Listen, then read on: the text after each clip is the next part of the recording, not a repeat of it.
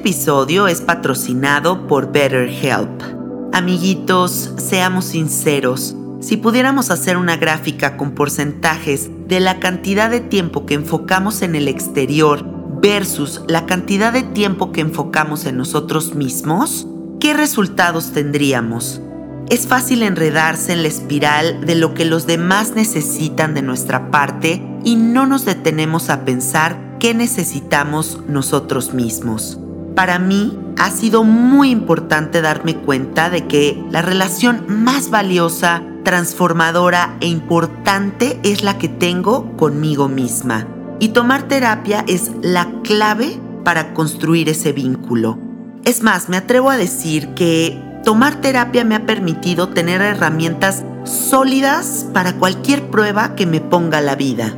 Si estás pensando en empezar, toma terapia con BetterHelp.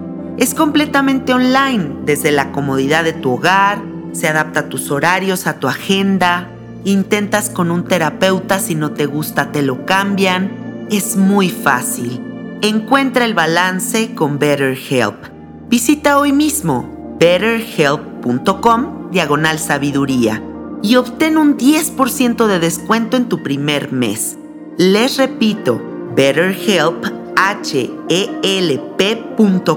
diagonal sabiduría. Antes de comenzar, un mensaje importante de nuestro patrocinador oficial, Jeffrey Torkington de Teposcuencos, Coyoacán. Amiguitos, hoy me encontré a una prima que yo creo que ha tomado todos los cursos que existen y me dijo toda emocionada, al fin voy a tomar el curso ese que anuncias tanto en tu podcast de los cuencos de los Himalayas. ¡Qué felicidad! Y la verdad es que me puse muy contenta de darme cuenta de que mi prima, pero los carnaliens, pero amigos cercanos míos, toda la gente que está a mi alrededor y que está conectando con este podcast, se está permitiendo ir a estos cursos intensivos, a estas inmersiones de sonido donde de verdad descubres la sanación que hay en estos instrumentos mágicos. Así que te tengo muy buenas noticias. Del 23 al 25 de junio va a haber curso en Coyoacán y del 4 al 6 de agosto va a haber curso en Amatlán de Quetzalcoatl con el maestro Jeffrey. No te puedes perder esta experiencia. No solamente vas a aprender a tocar los cuencos, vas a aprender muchas cosas muy interesantes, vas a poder comprar tus instrumentos, te van a prestar los materiales para aprender. Es una cosa divina de verdad este taller. Envíale un mensaje a Jeffrey en este momento, más 52 55 44 43 01 06. Escríbele inscríbete y encuéntrate a todos los carnaliens en este taller intensivo. Y ahí me mandas un mensajito y me cuentas cómo te fue, ¿ok? Gracias infinitas a Jeffrey Torkington y a su esposa Paola Van por siempre patrocinar este proyecto de forma muy amorosa, con fe ciega en todo lo que yo hago. Gracias por ser parte de Sabiduría Psicodélica y gracias a todos ustedes por confiar en esta hermosísima recomendación.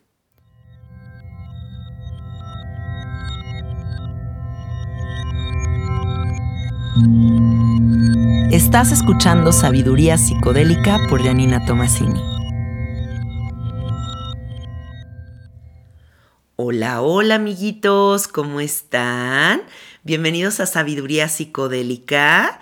Bienvenido seas a tu casa. Así quiero que te sientas cada vez que escuches un episodio de mi podcast, que sientas que te da un apapachito, un cobijito, que resuenas con las personas que participan en este podcast, que estamos todos como buscando lo mismo, ¿cierto? La expansión de la conciencia, el amor, el respeto, cosa bonita.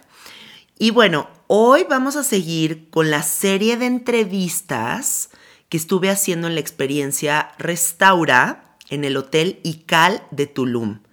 Si no sabes de qué te estoy hablando, te pongo un poquito en contexto.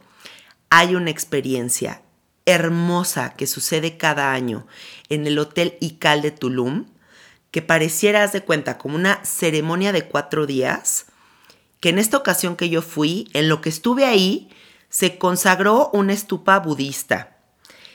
Hubo meditaciones, yoga, gente interesantísima dando pláticas.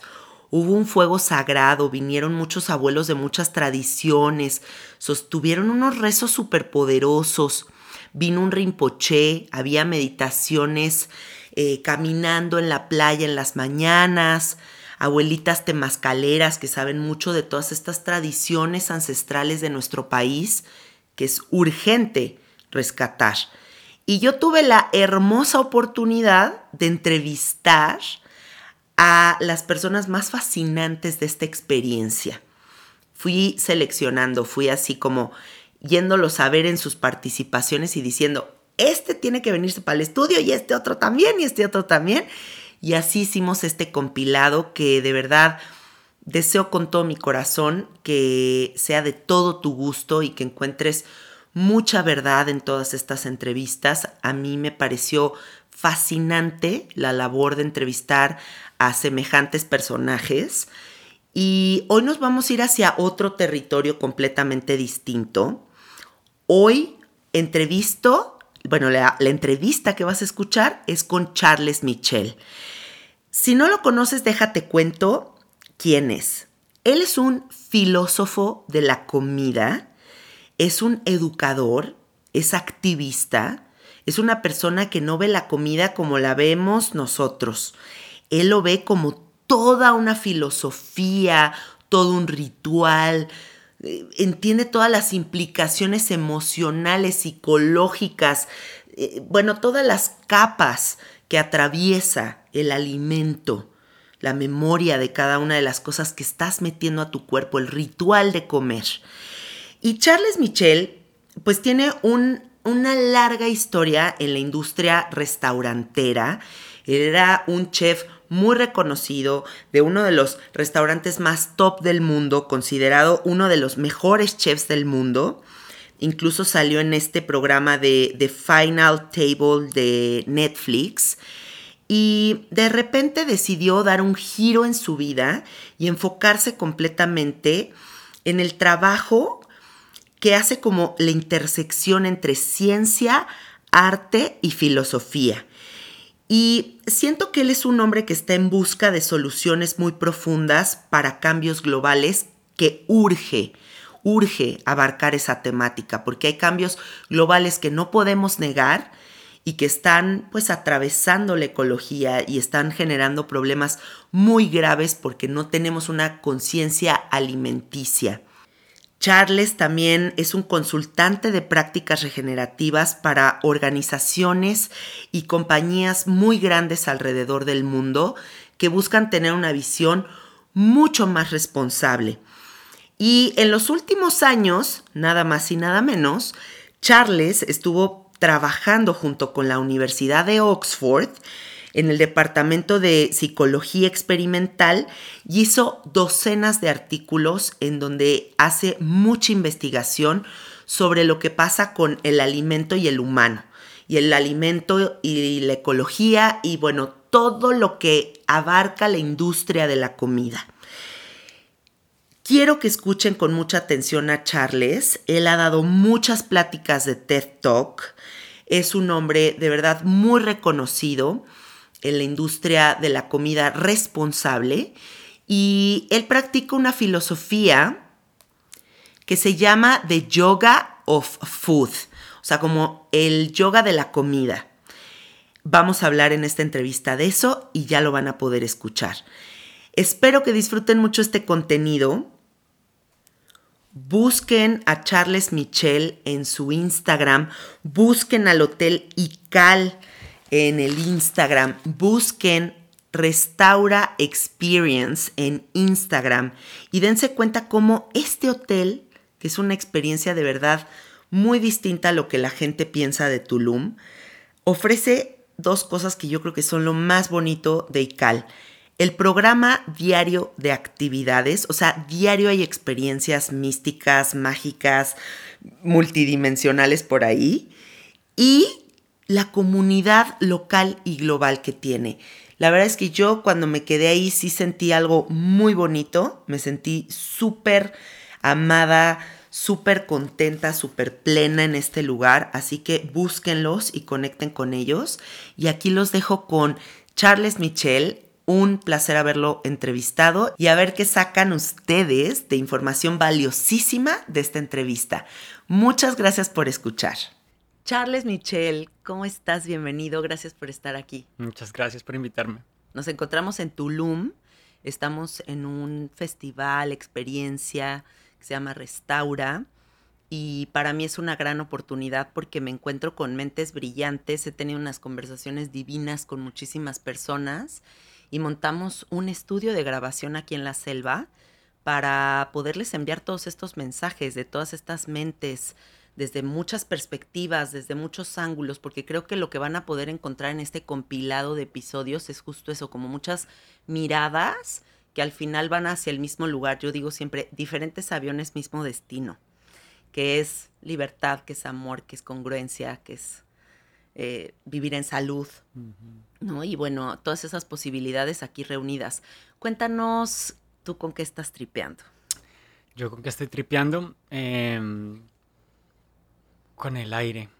Eh, he encontrado una práctica muy linda, pues son prácticas ancestrales, ¿no? Pero, pero me doy cuenta que aprender a respirar es de las, de, las muchas cosas que no nos enseñan en el colegio y que, y que traen mucha tranquilidad. Me di cuenta que necesito un café para estar despierto y con energía por la mañana. Y ahí tenía una adicción. No era necesariamente mala, pero sí me estaba afectando porque cuando no tenía café o algo que me subiera en teoría, ¿no? Por el café psicoactivo, la cafeína, que me subiera como el metabolismo, yo sentía que no podía trabajar. Entonces estaban corriendo con muletas. Cuando las muletas las tiras y no necesitas café y solamente haces una práctica por la mañana y, ya, y estás high en, de ti mismo y de respirar y de mover el cuerpo. Entonces eh, ahorita eso me, me, me inspira. Em, pero ando high de muchas cosas, no sé, de tanta comunidad, de tantos, tantas personas que se están reuniendo aquí para hablar de futuro y de conciencia, que creo que es la pregunta más importante de la filosofía y la ciencia. Mm, y, de verdad, lo, o sea, ¿cuál es el sentido de la vida? ¿Qué es la conciencia? ¿Estamos solos en el universo? Esas son las preguntas más grandes de la ciencia eh, y la filosofía. Y pues acá estamos hablando de conciencia de una manera muy práctica, inspirados en conocimiento ancestral, dejando de lado un poquito esta mente cartesiana, eh, mecánica, industrial del mundo que nos rodea, eh, que también tiene sus cosas positivas, pero, pero viendo más a los abuelos, a las prácticas ancestrales como el yoga em, o el qigong eh, y, bueno, más, ¿no? Entonces estoy como que muy high en, de estas personas que están acá en, este presencia entonces, ¿no? Sí. El otro día vi un post en Instagram que me gustó muchísimo que decía desplastifica tu mente, ¿no? Porque siento que estamos como enfocando mucho la mirada hacia el plástico en el océano, el plástico en los envases, el pero también el plástico se vuelve acá arriba. Claro. ¿No? Cuando la mente empieza a dejar de percibir, de guiarse por la intuición, eh, nos empezamos a alimentar de manera incorrecta, y entonces normalizamos el no vivir en nuestras máximas cualidades o incluso desconocemos que ese potencial existe. Y algo que me gusta mucho de ti es eh, toda la fuerza que pones en hablar sobre esto, ¿no? Eh, hablar sobre la importancia del bien comer y qué es el bien comer, porque tal vez ahorita decimos bien comer y dice alguien, pues yo me eché mi maruchita con limón y me fue poca madre, ¿no? hay que definir bien los términos porque creo que es demasiado personal la forma en la que nos alimentamos. 100%. Sí, somos lo que consumimos. Y, hablo de información, hablo de, de, alimentos, hablo de productos, hablo de todo. O sea, realmente somos un producto de nuestro medio ambiente y esto es tanto de manera espiritual como de manera ultra materialística, ¿no? O sea, somos realmente, nuestros cuerpos están hechos de, esa materia y nuestros pensamientos están hechos de, esa información que nos rodeamos y muchas veces no estamos en control de lo que consumimos. Somos, de alguna manera, el mundo moderno nos ha convertido en, una, en un ente que consume. en una unidad que consume en un modelo económico que en este momento está acabando con, o está generando mucho sufrimiento. También ha generado cosas buenas. Eh, y siempre quiero tratar de poner como las dos perspectivas. Nunca ha habido tan poca, a pesar de que esté en una guerra en este momento eh, en Europa, nunca ha habido tan pocas muertes por guerra eh, en cuanto a la historia, ¿no? nunca ha habido tanto alimento producido, nunca ha habido tanta abundancia, pero estamos con unos, unos sistemas tan tontos a veces que podríamos resolver el hambre mundial si hubiera cooperación internacional. Em, pero no se hace. ¿Por qué? Porque es que no, es que no, no se puede. Está complicado el tema político, está complicado el tema ecológico, la deuda, que si tú eres de izquierda o derecha y todos esos modelos antiguos. Una de mis frases favoritas es de, de un biólogo que se llama E.O. Wilson. Dice que los problemas del mundo todos se enraizan en el hecho de que tenemos emociones paleolíticas, o sea, emociones que vienen de una un desarrollo de nuestra biología y nuestra psicología em, de hace millones de años. Eh, tenemos instituciones medievales. Todavía, en alguna forma, a pesar de que hablamos de democracia, realmente no es real democracia. Eh, la democracia se empezó a hablar hace dos mil años eh, en Grecia y todavía estamos como que no es un, es un modelo que realmente no, no está totalmente funcionando, que es lo mejor que tenemos.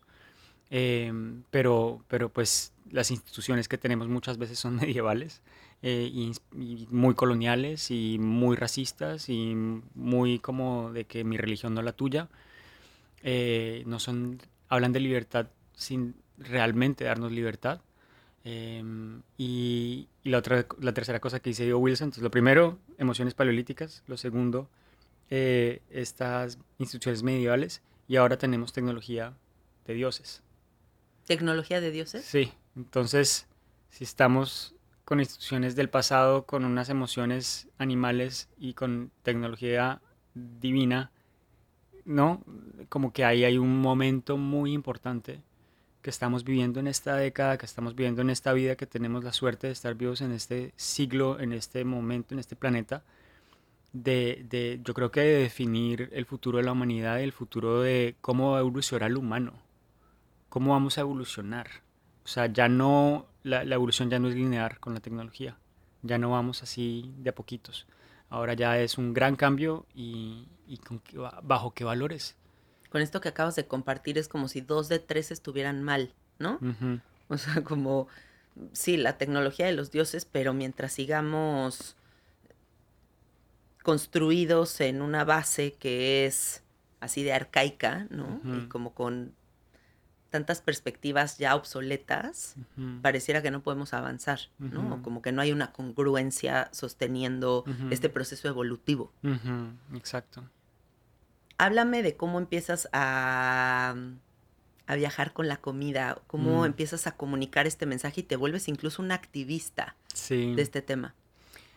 Yo, yo estudié cocina porque quería tener un idioma para viajar. A los 17 años ese fue mi...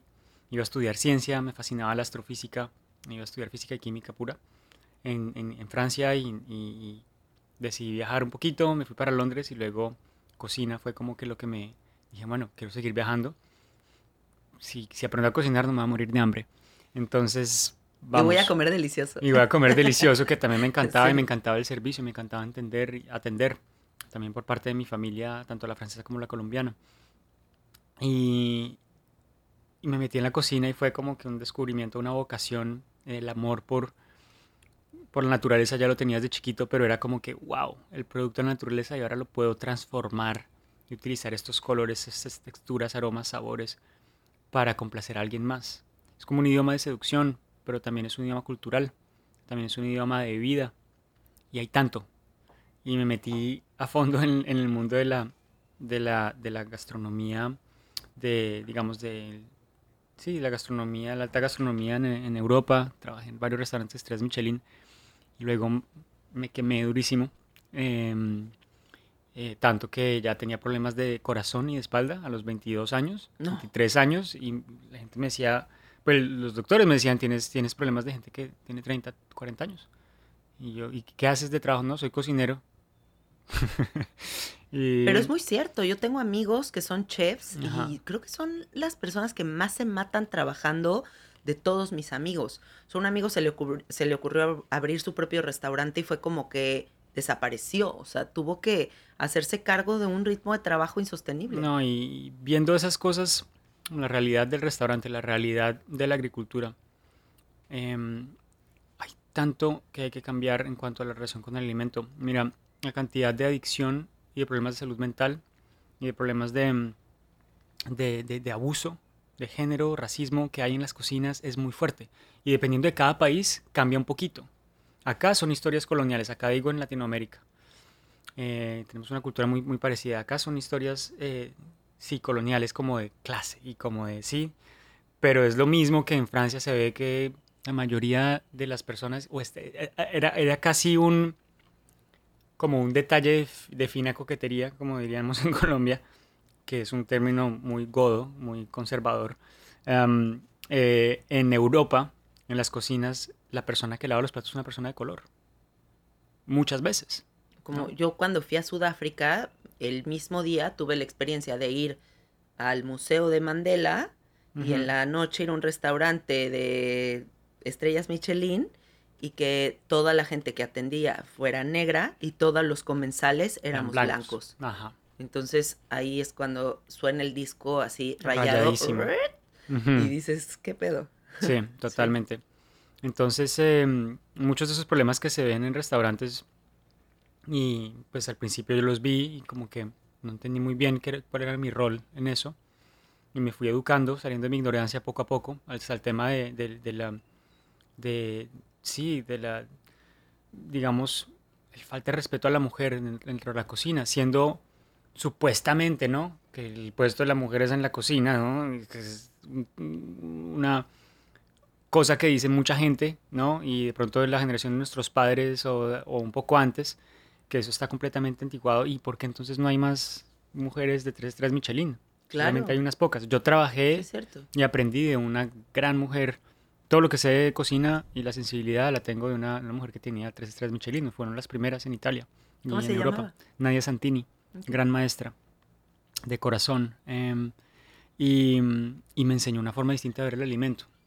Em, pero entonces, viendo todo esto, yo dije, no, pues hay que hacer algo más con el alimento. No puede ser que esto solamente sea que lo, lo más lindo del alimento, lo más placentero, lo que tiene más cultura, cueste una millonada para sentarse a comer. O también el desperdicio que implica el fine dining. Todo tiene que ser cuadrado, perfecto, hermoso. Si no lo cortaste, tíralo. Ay, no, es que no está perfectamente cocido para la basura, ¿no? Y muchas veces la persona que dice que no está perfectamente cocido no, no, no sabe, entonces, y no prueba, porque no tiene educación en su paladar y tienes que mandarlo a la basura, ¿no? Entonces es un sistema que es un desperdicio de energía humana, de, de energía natural, eh, y un sistema inconsciente muy fuerte. Entonces yo me salí de ahí y empecé a explorar más por el lado del arte, la cocina como arte o la comida como arte. Eh, y estaba perdidísimo yo en esa época, como que no sabía ni cómo ganarme la vida, pero sí daba clases y empecé a ser profesor.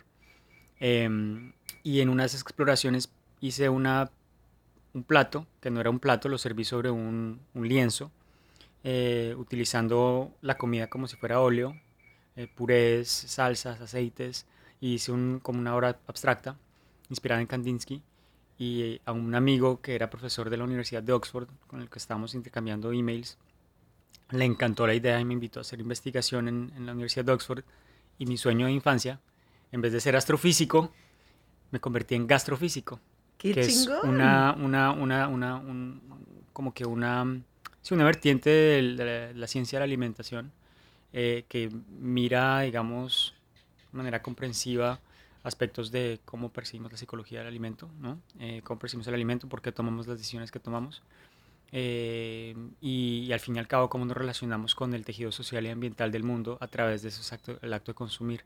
Entonces pasé tres años y medio haciendo investigación, publiqué varios artículos en revistas científicas y me convertí como un experto en el tema sensorial, culinario y pensando en el futuro de los alimentos. de chef a científico. De chef a científico. Y, y, y, hablando con otros científicos, algo que siempre me, me, he dado cuenta es que, primero, todo el mundo fascinado de que hubiera un cocinero en un laboratorio de psicología. O fascinado o en shock, como de, ¿qué carajos haces acá? Lárgate. Sí. También, mucho. Sí. Los clásicos eh, académicos decían como que Puristas. esto no puede ser ciencia. Eh, y para mí eso fue una- un gran indicador de que estaba en el lugar indicado. Eh, y, y- y también todo el mundo fascinado con temas de alimentación. Y me di cuenta que todas las disciplinas encontraba PhDs en geografía, encontraba eh, doctores en filosofía, en tal, tal, tal. Y me ponía a hablar de alimentos y siempre había tejido para hablar de cosas súper interesantes. Y, y casi siempre llegaban y me decían, oye, nunca había pensado en eso. Entonces yo dije ahí, pues no, hay algo acá. Eh, y es que, pues sí, no enseñamos nada de comer en la escuela, en la universidad, colegios, nada. Entonces somos analfabetas en cuanto a la alimentación en esta sociedad moderna. En lo que estás diciendo esto estoy pensando, es como si diseñáramos coches y no pensáramos en el diseño de la gasolina. Exacto. Que le vas a meter a un Lamborghini. Sí. O sea, te vas a comprar un coche de 10 millones de pesos y no te vas a poner a analizar qué líquidos le vas a meter. Exacto. Y lo más, y, y mucha, hay mucha conversación sobre el tema de energías y cambio climático y sostenibilidad hoy en día. Y casi siempre se nos olvida pensar en la energía más fundamental de todas, que es la que, le- la que le echamos al cuerpo. ¿no? Eh, y justo hoy estaba haciendo una experiencia que se llama el yoga de la alimentación. Háblanos Eh, de eso, por favor. Sí, es, eh, pues es justamente ver cómo cada vez que nos alimentamos es una ofrenda al cuerpo, ante, ante todo, ¿no? Y muchas veces pensamos en que no, hay que estar al servicio de los demás, hay que atender, hay que... eh, o hay abuelos que dicen, no, toca hacer ofrendas, es importante eh, dar gracias. Pero también, si uno no se ocupa de su cuerpo primero, no puede preocuparse por lo que está fuera del cuerpo. Primero uno tiene que estar bien, es lo primero. Em, eh, para poder estar al servicio hay que primero servirse a uno mismo.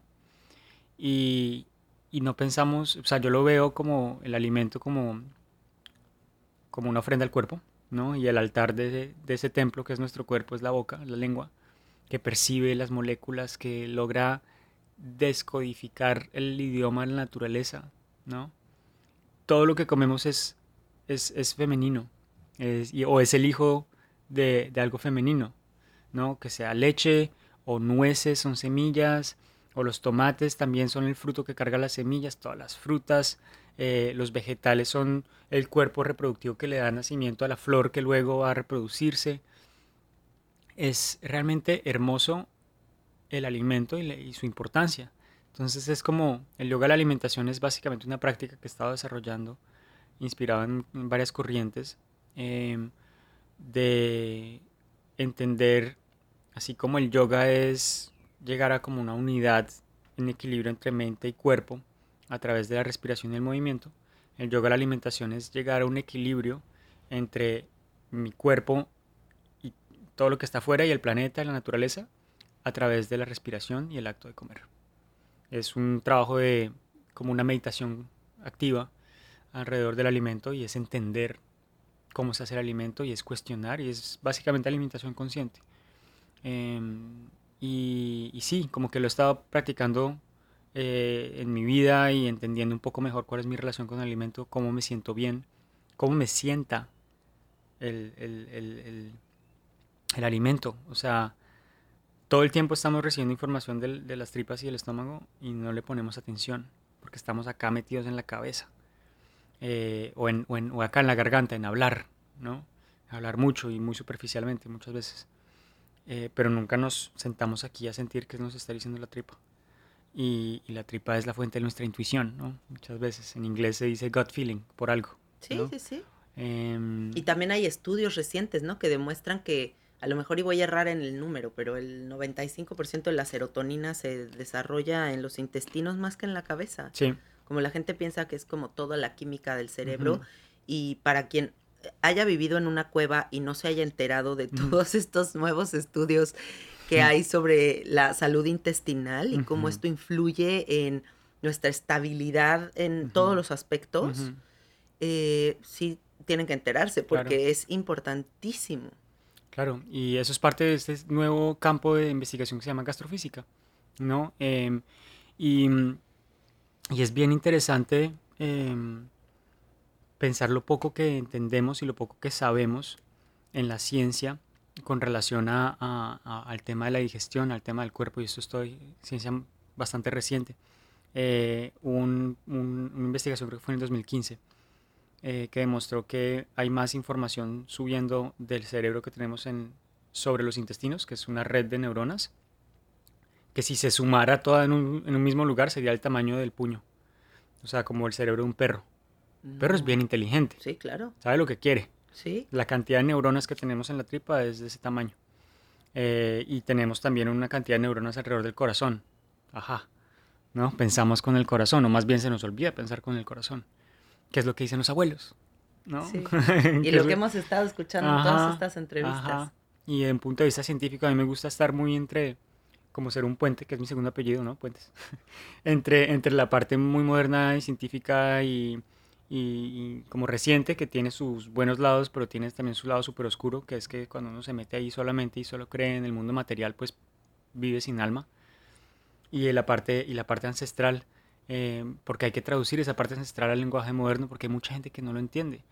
Y, y no es solamente espíritu, y no, hay, hay muchas cosas que se pueden explicar desde la ciencia, que pueden darle razón a la espiritualidad. Y casi siempre, desde hasta la mecánica cuántica, por ejemplo, en física, se han dado cuenta que lo que dicen los budistas desde hace 2000 años, en su interpretación de cómo funciona el universo, casi las mismas palabras que lo que dicen ahora los científicos.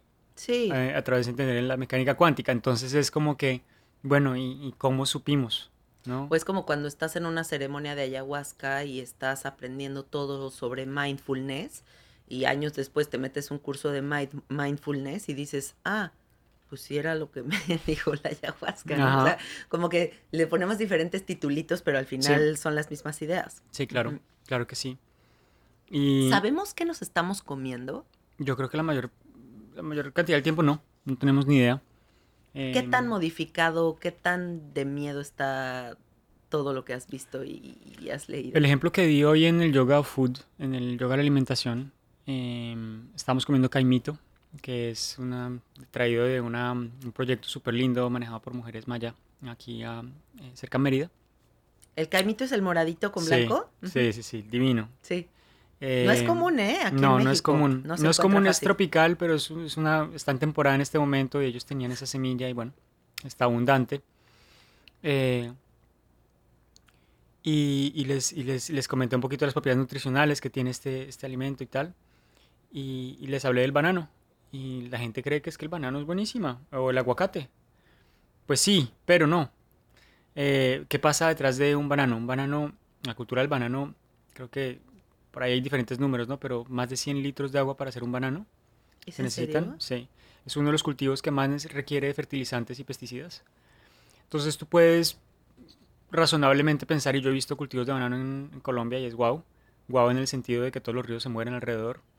Eh, y, la gente que vive río abajo, eh, los niños nacen deformes, ¿no? Entonces hay un tema con la cultura del banano y uno dice, no, pues banano orgánico buenísimo. Plátano para quienes Plátano, sí, perdón. Plátano mexicanos. Sí. y entonces... Y el aguacate, uy. Y el aguacate, sí, sabemos, ¿no? Entonces eh, mucha gente se dice que más consciente porque, porque no come carne, pero ahí se come dos aguacates al día y esos aguacates, esos, esos pesos que se van a financiar el negocio del aguacate, que yo amo los aguacates, pero ¿de dónde viene tu aguacate? Muchas veces viene de Michoacán y sabemos lo que está pasando allá, eh, con, con, con, un tema muy complejo con relación a, al, narco, al dinero, a la cantidad de dinero que va por ahí. El otro día vi un video de, de una chava que decía que ella había sido vegana por no sé cuántos años y que de repente como que abrió los ojos y dijo, güey, ¿por qué me metí en este trip? Y dejó el veganismo por completo. y em, se empezó a clavar más en estudiar como qué es sustentable, qué es viable, qué es más sano que qué de acuerdo a mi comunidad, porque también es como una visión integral. Claro. Y entonces decía, güey, es que es una estupidez que siendo mexicanos estemos cocinando con aceite de olivo que se trae de España, cuando tienes aquí manteca. O sea, manteca de cerdo, que cualquier día, ay, no, es que veganismo, que no sé qué. Y tiene millones, va a estar mil veces más pura, va a contaminar mil veces menos, pero siempre nos hacen pensar que es mejor lo de allá. Sí, no, y eso sí es totalmente, estamos, hace, hace unos años escribí un artículo muy lindo para Vice, que era justamente un artículo para la juventud que ama la cocina en Latinoamérica y es descolonicemos nuestras cocinas. O sea... Qué chingón. Sí, y es que realmente hay una colonización inversa que sucedió en el mundo que nadie la, ve.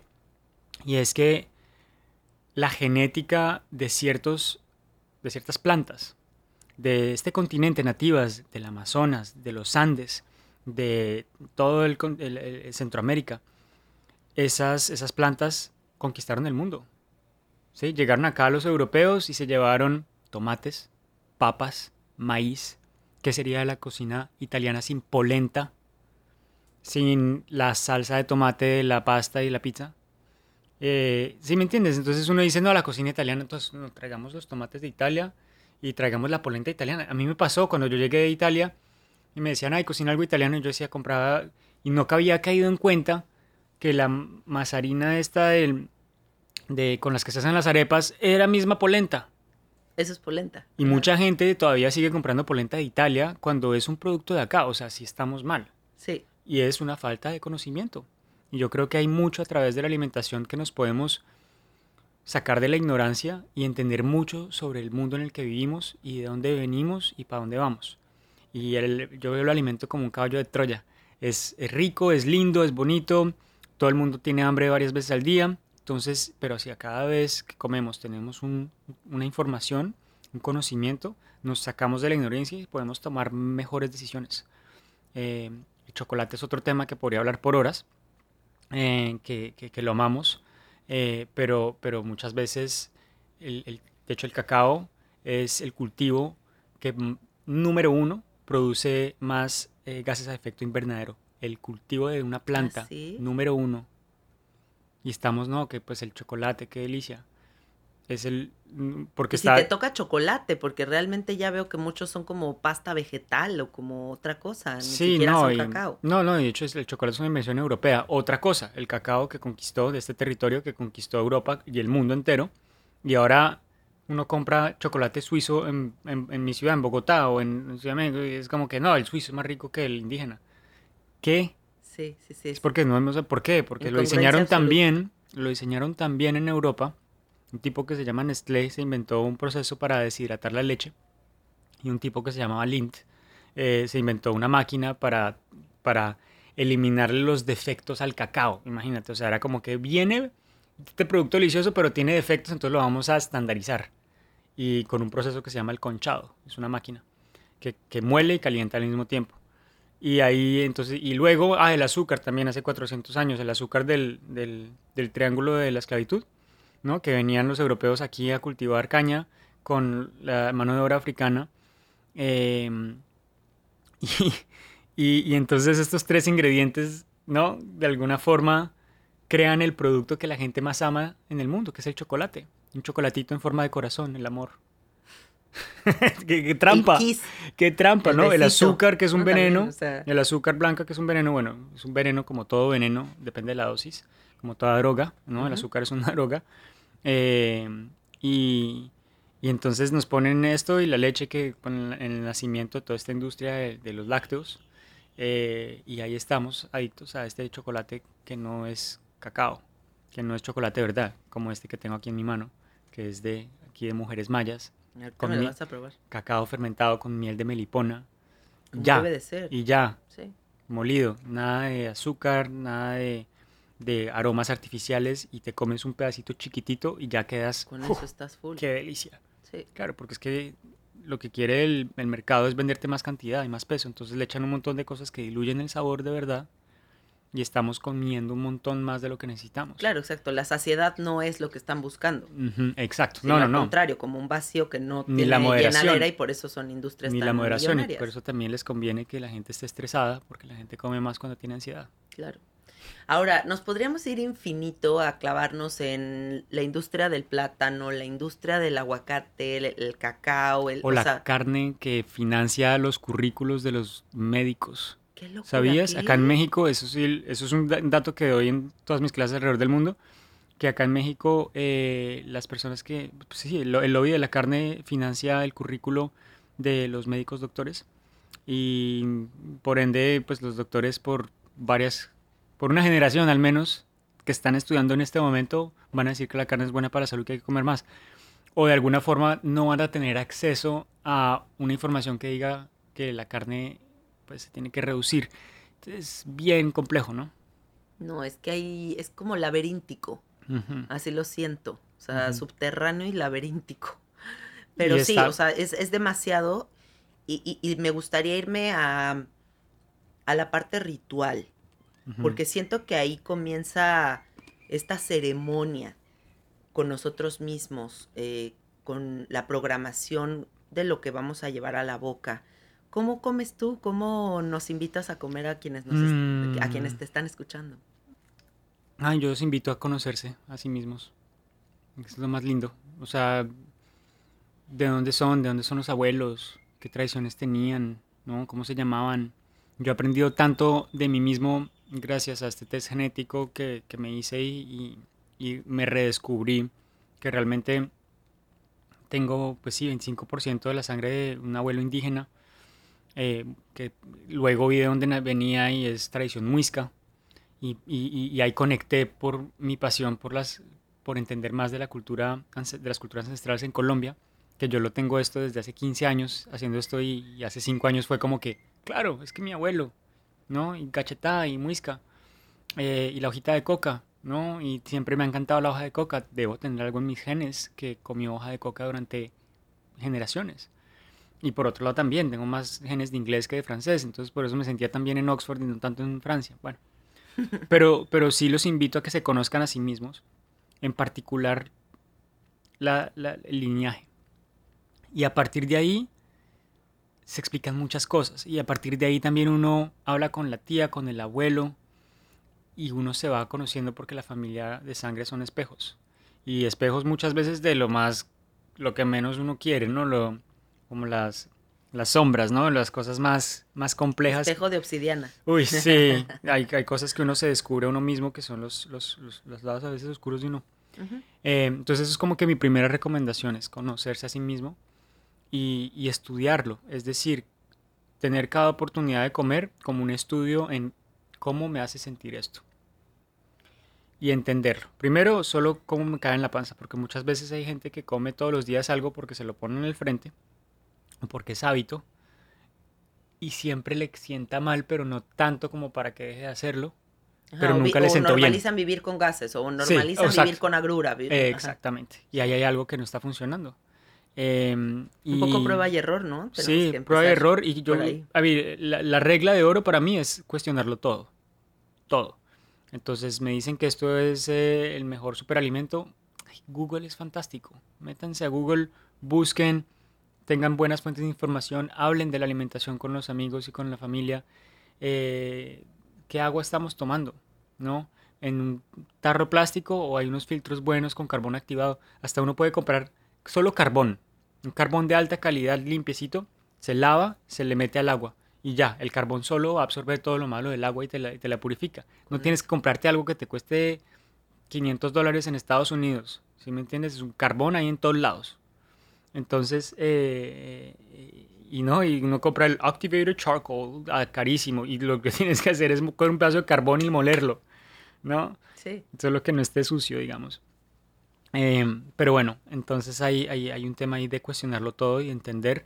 Para mí el, alimento es una forma de entender muchas cosas sobre cómo funciona el mundo. Em, y, y por ahí, por ahí de repente lograr ser un poco más consciente. ¿Cómo comes tú? con la mano. Yo he dejado, de hecho, desde hace un buen tiempo, de comer con, con, tenedor. Eso me contó mi amiga Katia, que comes con las manos. Ajá. ¿Sabes que yo amo comer con las manos y si como con, un cubierto, me gusta la cuchara. Como que el tenedor no es mi cosa favorita. Exacto. Bueno, ahí está. Es que seguramente eres la segunda o tercera generación de tu, que, que, come con los... Y, y, en México es lo máximo, ¿no? El taco es el, el, el nuestra comida es muy de manos. Es muy de manos. Es muy de manos. Y, y, todo lo que no es de manos está bien europeizado o, o agringado. En muchos sentidos. Entonces ahí hay un tema bien, bien bonito ¿Comes que es de todo? comer con las manos. Yo como de todo, depende del contexto cultural. Es decir, una vez al año con mi papá sacrificamos una gallina y el gallo eh, en, en, su finquita en Francia. y es un sacrificio porque mi papá llora acá todos los años. es una ternura. Mi papá llora porque, claro, ¿no? El, el, gallo lo despertó toda la primavera. Sí, es su amigo. Su amigo le da de comer todos los días, vive solo, le pone nombre, además. No, Entonces se llama, el, año pasado se llama Roberto. Eh, entonces cuando sacrificamos a Roberto para hacer la receta de mi bisabuela del coco vin, del, vino del gallo al vino, que se demora cuatro días en hacer, no sabes la ceremonia, no sabes el ritual, no sabes la emoción. He invitado a gente a, ver el sacrificio. De hecho hay un short film que todavía no puedo compartir, pero te lo voy a mostrar. Em, y em, está toda esa parte, ¿no? Pero, pero tú me metes en un supermercado cuando me toca, jamás te compro un pollo. Jamás me lo ponen al frente mi mamá o mi tía, te hice una sopita de, caldito de hueso, y yo, ay, gracias, sí, con mucho gusto, y, me lo recibo con gratitud, porque hay un animal ahí, hay una conciencia que, que dejó su vida para yo poder vivir. Sí. Yo no lo escojo el pollo, yo no voy a ir a buscarlo ni lo voy a pedir en el restaurante, pero si me llega en un acto de, de, amor, lo recibo con gratitud. Claro, porque hay que aprovecharlo. Ya y, eso es, y eso es conciencia, no solo con, con la conciencia de los otros, porque es que también por ejemplo, ser muy extremista en cualquier tipo de, ámbito. Pero ser extremista con el alimento muchas veces genera desperdicio y genera también unas fricciones con otros humanos que se terminan polarizando aún más y nos terminamos separando aún más y viendo en esta ilusión de, que, de, que, no somos una especie humana viviendo en un planeta que nos pertenece a todos de alguna manera y que no nos pertenece a ninguno también. A mí una, una narrativa que me cambió mucho la vida fue empezar a elegir los alimentos más luminosos para mí. Mm, sí. O sea, como sentir como, como comencé mi propio huerto y empecé a crecer mi comida en mi casa, mm. eso me cambió mucho la perspectiva de las cosas, ¿no? Porque si me salían cinco rábanos y a lo mejor y mi cosa favorita no es el rábano, pero no voy a desperdiciar los rábanos que cultive por tres meses. Mm. Entonces, pues, los aprovecho y les hago y les digo y, ¿no? O sea, mm. o me invento platillos con los rábanos, pero me di cuenta como de la energía que tiene la comida que va directamente de, de la del huertito a mi jugo verde. Y cuando dices a del cuando lo compro en un supermercado y ya pasaron quién sabe cuántas semanas desde que lo arrancaron. Es que la comida está viva o está muerta. Y muchas veces en los supermercados es comida muerta o dormida. Hablemos, please, de prana, porque no podemos estar hablando de esto. de todo esto, sí. Sin hablar de eso, o sea, de esta energía vital que tiene todo. Claro, hablemos, hablemos, hablemos de energía vital, prana chi, ¿Sí? y hablemos de ofrendas y hablemos de elementos. Va. Porque todo eso va en crecer una zanahoria y comérsela en su propio huerto. Sí. Eh, ¿Dónde estás viviendo ahorita? ¿En Colombia? En México. Ah, sí. Sí, me acabo de mudar. ¿En la Ciudad de México? En la Ciudad de México por ahora, pero estoy buscando para dónde me, me mudo al campo. Ok. Em, justamente para poder tener mi propio, mi propio rinconcito, mi propia huerta y, vivir como más, más con los pies descalzos. Em, la cocina y el huerto son dos lugares únicos del hogar y son los únicos donde se encuentran los cuatro elementos. La cocina, si lo piensas, es el único lugar de la casa donde tienes fuego, agua, tierra, que se representa por tu nevera y tu caneca, tu basura, y obviamente el aire, eh, que sirve a ti para respirar en tu cocina y para el fuego, para quemar. Em, y la huerta es la alquimia más primordial de todas. ¿Por qué? Cojamos la zanahoria, se pone una semilla que tiene su vida ahí dormidita se despierta con el agua, mete sus raíces dentro de la tierra, saca una hojita que empieza a absorber energía solar. El fuego del sol, Padre Sol, la fuente de energía más pura, la fuente de energía que está haciendo que nosotros en este momento y los oyentes tengan una experiencia consciente. Tenemos un televisor, un radio acá dentro en la cabeza. La energía de ese televisor, ¿de dónde viene? De la comida que nos comimos. Y la energía de esa comida viene del sol. Yo, a mí me encanta ver esto y es tanto física como espiritualidad. Pensar que la energía que nos está dando fuerza y vida en este momento viene del sol. Y son fotones absorbados eh, que, que, se, que se, fueron absorbidos por las, las, hojas con este milagro de la fotosíntesis. Entonces viene esta hojita, absorbe rayos de luz eh, y lo que es excedente de energía lo va poniendo en la raíz y va creciendo su raíz. ¿Por qué? Cuando crece suficiente follaje, ya está lista para sostener la semilla, suelta la semilla y ahí la, flor, eh, y, ahí la energía que está en la raíz de la zanahoria se va para la flor para darle vida a la siguiente generación. O sea, la misma plantita es madre y se sacrifica para la semilla. Qué es hermoso. Es hermoso. es como ahora mis, mis zarzamoras, que he visto el proceso de que crezca como primero un piquito, luego como una bolita, y la bolita se abre y hace una flor blanquita divina. Sí. Se caen los petalitos y, se empieza a hacer como una bolita, una pelotita, y de repente ya va cambiando de colores y cuando ya está negra, negra, deliciosa, gigante, te la comes. Negra, negra, deliciosa. Ahí está la parte clave. ¿Por qué la planta de zarzamora evolucionó para volverse negrita, para que nosotros la viéramos y los pájaros también? Y la cubrió de una jugosa, deliciosa, texturizada materia para que le guste al paladar tanto los pájaros como los humanos. ¿Para qué? Para que le ayudemos a repartir su semilla. Entonces básicamente la, flora, las plantas, crearon, básicamente nos, nos manipulan a que nosotros les ayudemos a sobrevivir y ellas nos ayudan a vivir a nosotros. ¿Y qué hacen ellas para seducirnos a través del placer? Condensar la energía del sol y los nutrientes de la tierra y el carbono del aire, ¿no? Están los cuatro elementos en la huerta. Entonces, para mí esto es, y esto es como que, no lo quiero decir de manera tan sencilla porque es tan simplificada porque es yo creo que de las cosas más lindas que he entendido y es que entre más cerca estás a la fuente de energía y la fuente elemental de tu alimento, más cerca estás a lo divino y más cerca estás a Dios.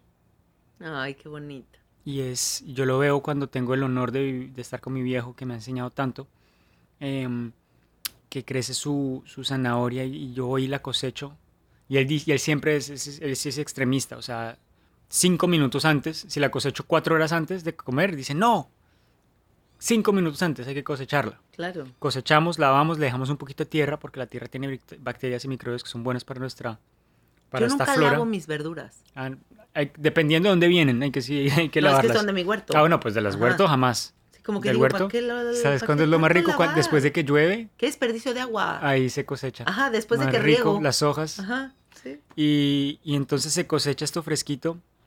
Y ahí yo siento, me siento feliz, me cae bien, me siento claro en mi mente.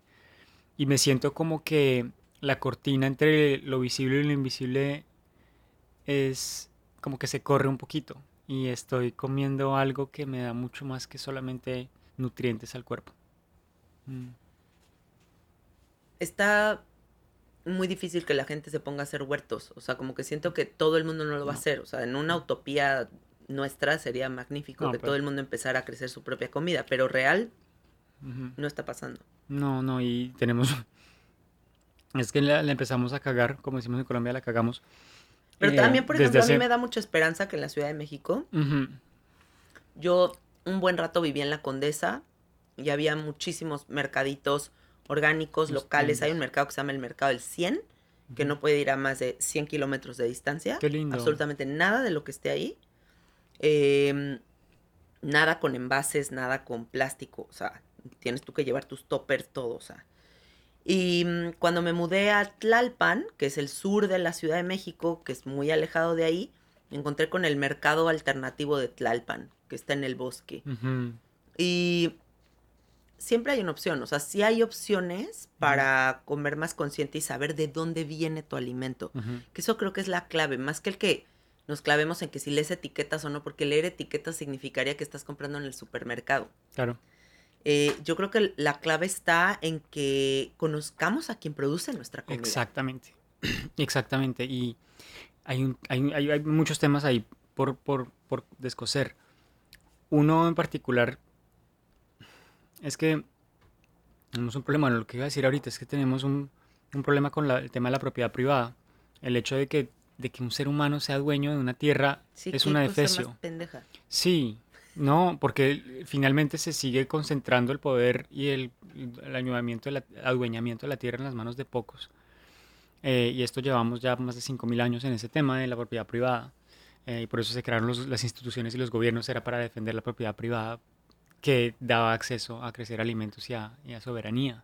Y el matrimonio y tener hijos y tener apellido. la institución, la religión, toda está alrededor, a la base es eh, proteger la propiedad. No, qué interesante, me encanta. Oye, em, la gente que nos escucha y quiere empezar a ritualizar su comida, ¿tú qué le dirías que empiece a hacer? O sea, ¿por dónde crees que sería bueno que empiece a tomar mejores decisiones? Em, siento que también como que ha, hecho mucho daño el multitask, ¿no? Como esta onda de estar contestando mails pero comiendo, pero entonces la mente está acá, pero el estómago está acá. Claro. O sea, como, ¿qué podemos empezar a decidir para que nuestra forma de comer se vuelva una ceremonia? Em, yo creo que... Bueno, dar dos respuestas. Una es que justo llevo pensando esos años y creamos un, con, con mis patrons, tengo un patron eh, creamos una, una, guía de alimentación consciente que tiene un manifiesto de 10 puntos. Entonces hay 10 puntos para alimentarse de manera más consciente. Uno de ellos es, por ejemplo, em, eh, reducir los desperdicios. ¿no? ¿Cómo podemos reducir los desperdicios? En vez de quitarle toda la cabeza al pimentón cuando lo cortas, que lo hace la mayoría de la gente, y botar la semilla, desperdicies el 15% de la parte comestible. Simplemente quítale lo verde el chufito verde. El cosito verde. Y déjale las semillas. Las semillas están llenas de fibra, están llenas de vida. Como las semillitas de hemp. Exactamente. Entonces, no, de reducir los desperdicios sistemáticamente. Comer menos, comer más plantas. Hacer composta. No te estoy diciendo come menos, hacer composta. Comer es un acto político. Ese es otro de los, de los puntos, ¿no? Es un acto cultural y un acto político. Eh, y así tengo 10 puntos y, se puede descargar este, esta guía, está en, traducida en 22 idiomas. Ah, qué maravilla. Sí, sí, sí. Entonces, eh, eso, eso es como que una parte. La otra cosa que los invito es que realmente reflexionen sobre que sin alimento no vivimos. Por ende, el alimento es sagrado. Entonces hay que darle el espacio, tomarse el tiempo. Tomar el tiempo de frenar, de disfrutar, de agradecer y de alguna manera de mejorarle el hábito de consumo. Es muy difícil porque muchas veces consumir de manera más consciente se ha vuelto negocio y es más costoso. Y eso no debería ser el caso, por eso tiene que haber un cambio a nivel político y cultural, para que en una generación ya no sea costoso comer bien. Pero piénsenlo, hace 150 años toda la comida era orgánica. ¿Cómo hacíamos? No había tanta abundancia. Sí. Pero, pero, pero sí, pero sí era todo orgánico. O sea, lo orgánico no lo inventamos. Ahora toca es ver cuál es que no es sucio. ¿Qué alimento no es? Mm, sí. Pareciera que es como cada vez que decimos regresar al origen, como se nos dio como una desmemoriada, como que se nos borró tantito la mente y luego otra vez volvimos al principio, ¿no? Como, Tenemos que recordar. Ah, hay que ponerlo en envase de vidrio. inicialmente era en envase de vidrio. sí, o de barro. Sí. O en costal de fibra que se reutiliza. Sí. Y luego también yo hice un monólogo sobre la importancia de la belleza en la vida, ¿no? O sea, cómo, cómo este cultivo de la belleza nos cambia la existencia. 100%.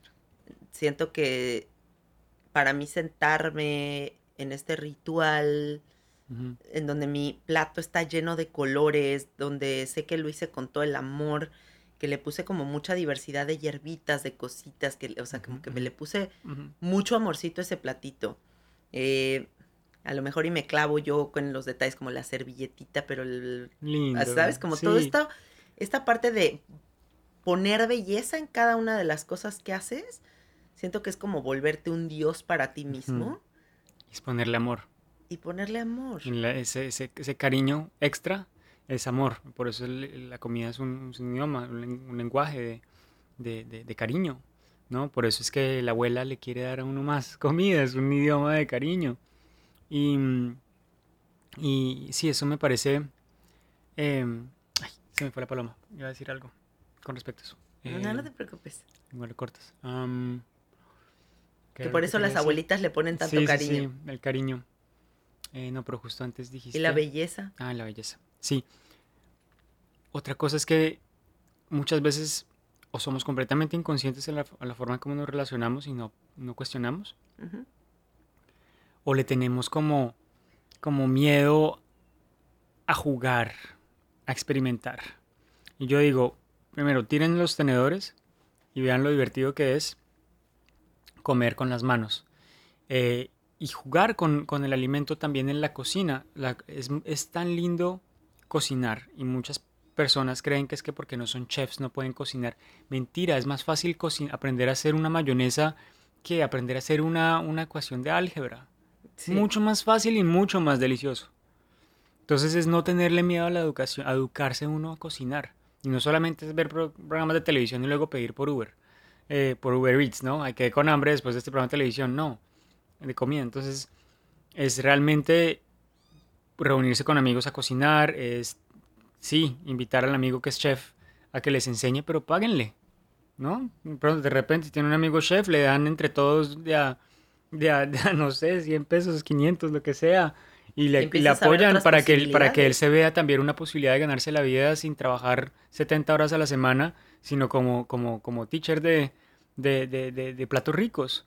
Y yo creo que aprender a cocinar es de las cosas más importantes que hay para uno poder tener el empoderamiento y el control sobre su cuerpo y sobre su relación con el medio ambiente. Ayer que vi el concierto de Quique Pinto y estaban ocho músicos tocando al mismo tiempo, me dio un coraje, como que dije, güey, qué poca madre que no sé hablar ese idioma, hmm. que no he cultivado el tocar un instrumento, que es un lenguaje hmm. Sublime, es conectarte a la fuente y manifestar arte.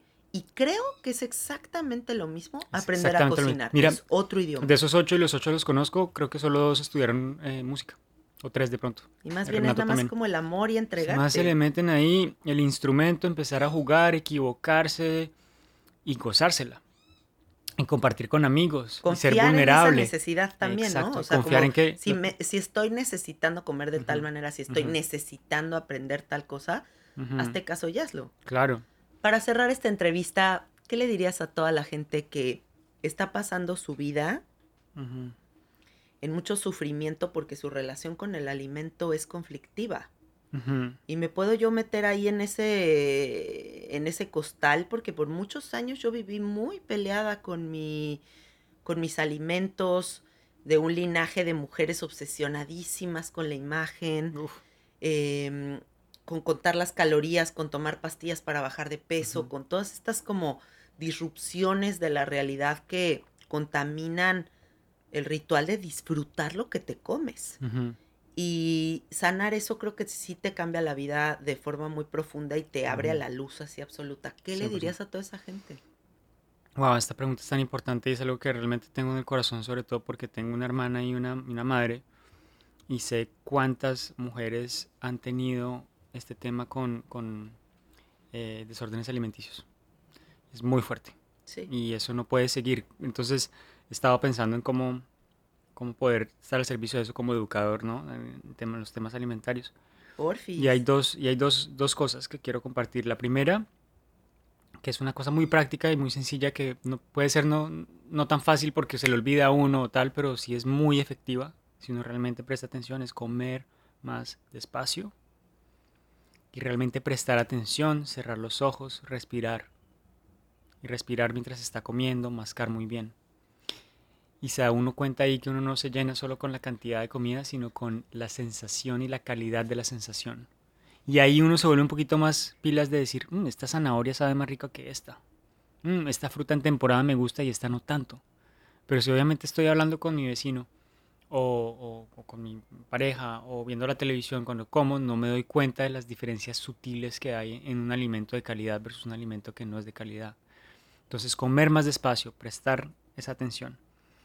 Y, la segunda parte es que si la naturaleza tuviese un idioma para amar al humano, sería el alimento, creo yo. Es un lenguaje de amor de naturaleza que nos sostiene, que nos da abundancia completa. Y es una relación recíproca de, de, de, bienestar entre el mundo animal, el mundo vegetal y nosotros. ¿Cómo respetamos eso? ¿Cómo honramos esa belleza que ha evolucionado por millones de años y que está a nuestra portada. Yo creo que ahí hay algo muy, muy importante. Y es darle el sentido de lo sagrado. No a tomar un mezcalito ¿Cuántos años de fuego solar para hacer un mezcal? ¿No? El sol puro, lo sientes y te quema, y te despierta. Y con un hito o medio o a sorbitos, y, Más y que te- suficiente. más que suficiente. ¿Para qué intoxicarse? ¿Para qué embrutecerse uno con, con- con cualquier droga de las que está disponible? Ya sea azúcar, ya sea cafeína, ya sea eh, lo que sea que, uno, que a uno le guste y le parezca delicioso. Moderación, moderación. Poco es mucho. Sí. A mí me gustaría agregar que, que en ese camino la solución no va a estar en la siguiente dieta jamás. Jamás. Jamás. O sea, no importa si es el chef máximo de quién sabe dónde, si la nutrióloga que ya estudió en dónde, no sé qué, que la maestría y el doctorado, no me importa. O sea, nunca vas a encontrar una respuesta en una dieta, en una restricción alimenticia, porque la naturaleza de tu vida es estar en contacto con todas las posibilidades. Segunda cosa que a mí me gustaría compartirles es que el alimento es, el alimento es la gasolina, es la fuente. Pero si el alimento para ti se- está significando muchas otras cosas más, hay que empezar a abrir las capas emocionales del significado que le estamos poniendo a lo que tenemos enfrente. ¿no? O sea, porque el ritual de comer debería de ser meramente como, estoy comiendo rico porque necesito esta gasolina. Y no comerme este plato entero de cacahuates porque necesito llenar un vacío existencial. Entonces, siempre que esté como toda esa emocionalidad involucrada, siento que hay que sentarnos a analizarla y ver de dónde viene. 100%. El empezar a dividir esas capas y empezar a observarnos a nosotros mismos es lo que nos va a dar la receta que tanto has buscado para solucionar tu mal viaje con la comida. Sí, muy, sí, qué lindo lo que acabas de decir. Tenemos que cuidarnos y querernos a nosotros mismos primero y, y- y no tener miedo de enfrentar las cosas difíciles porque si no las mantenemos ahí, se acumula en el cuerpo y se termina convirtiendo en una enfermedad, ya sea mental o física. Eso Sí, es nos volvemos como ollas a presión, 100%. así con un chingo de cosas, ingredientes, agua hirviendo adentro shh, y nada más de repente va a explotar la Ajá, olla sí o sí. Entonces mejor sí. vele sacando el airecito poco a Mm, poquito porque sí. si no luego Y, y explota para la mí no hay nada de lo moderno que se inventan con relación a las dietas, muchas veces es simplemente te quieren vender un libro o te quieren vender algo. Es una industria multimillonaria, y de la cual tú eres el producto. claro. Eh, el producto no es el libro, eres tú. Eh, entonces, entender eso y yo creo que también confiar mucho en, el- en la medicina ancestral. O sea, México es uno de los países más hermosos del planeta en cuanto a la cultura viva que hay ancestral. Mucho más que en Francia. No, aquí de es una verdad, riqueza es increíble. infinita. Entonces, hacerse un temazcal de vez en cuando, hablar con la abuela, hablar con el hombre fuego, hablar con tal, cómo viven, cómo, cómo, sí, y, y qué lindo eso, porque, porque, porque ahí hay una sabiduría muy bonita. Y, y encontrar a, las, a los maestros, uno siempre necesita maestros. O sea, y tener la humildad de decir, bueno, ¿cuál va a ser mi maestro? A veces es una planta, a veces es un abuelo, eh, y, y- y pues sí, hay un movimiento, un renacimiento muy lindo de conciencia y hay que subirse al bus porque si no se queda uno sin herramientas para navegar este mundo tan violento en el que vivimos. Y también observen la configuración de la naturaleza. O sea, a ver, ¿cuándo has visto una fruta que sea solo azúcar? No, o sea, es fibra, es azúcar, es, o sea, son varias cosas las que componen a este alimento, porque la naturaleza necesita vestir al carbohidrato, Sí. ¿no? O sea, hay un, hay formas en las que la naturaleza manifiesta esos, estos Sí. alimentos. Entonces, si nosotros ponemos atención a eso que está ahí, no me va a hacer sentido tomarme dos litros de jugo de naranja. No, No, No, porque sobre todo no además, de ¿por qué voy a naranja, que es el que más dulce de todos. ¿No? Sí. claro, no, y, y muchas veces es mucho mejor para el pico de glucosa, por ejemplo, comerse una fruta entera que tomarse el jugo de la fruta Claro, o el extracto. te comes, aparte, ¿cuántas O el naranjas te caben comiéndotela de verdad? O sea, una no, pues naranja, no, una naranja con conciencia y ya. pero, jamás te pero comerías cuatro. 16 naranjas que se requieren para hacer un jugo, No, pues Entonces, por eso siempre traten de, eh, de buscar estas opciones que es como, como viene naturalmente. Creo que también eso puede ayudar muchísimo, como comprometerte con, comprar la mayoría de tus alimentos en los mercados. Sí. En la, con la marchanta. Mira, más que leer, no deberíamos leer eh, las etiquetas, sino que deberíamos leer a la persona que nos lo está vendiendo. Leer el corazón a la persona. Y ahí uno confía, ¿no? Y tener una conexión humana, qué chévere. En vez de estar ahí con una máquina que ya pronto los supermercados, hasta los supermercados van a ser robotizados.